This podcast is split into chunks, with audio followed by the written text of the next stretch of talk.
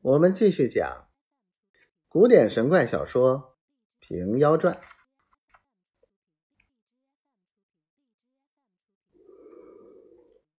婆子叫处儿也斟了一杯酒，回敬道士。四个坐下，又饮了几巡，说了些闲话。只见推道也精精致致的戴了一顶新帽子，身上换了一件干净布袄，又悬着一壶酒，到楼下来说道：“热酒在此，多用些。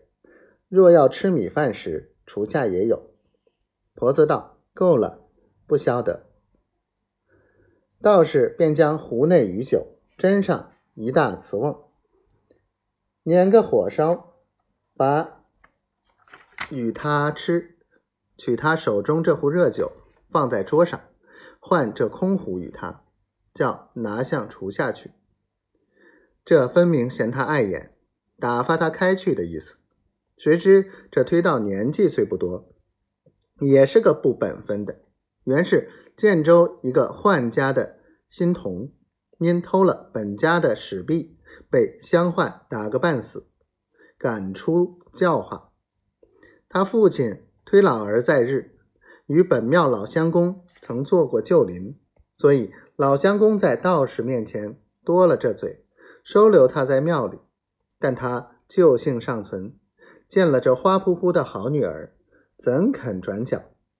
当下一眼。瞧定了，这小鬼头站在道士背后，只是不走。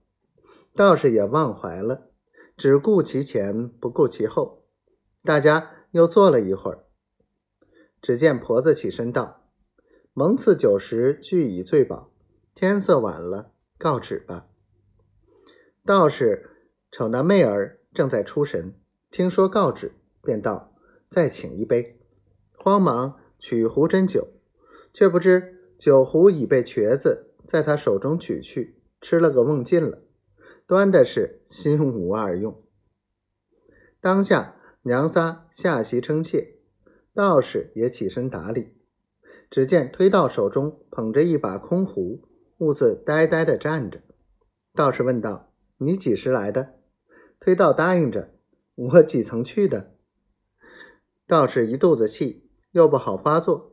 只得忍住，叫他快快收拾，便向婆子说道：“这两间楼房是小道春间自家造的，虽说窝窄，极是幽静。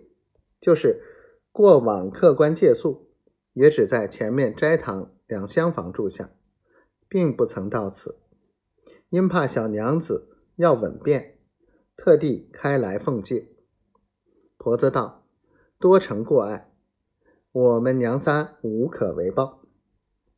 道士又道：“这楼上有凉床，里面也有小木榻，尽你们随意自在。”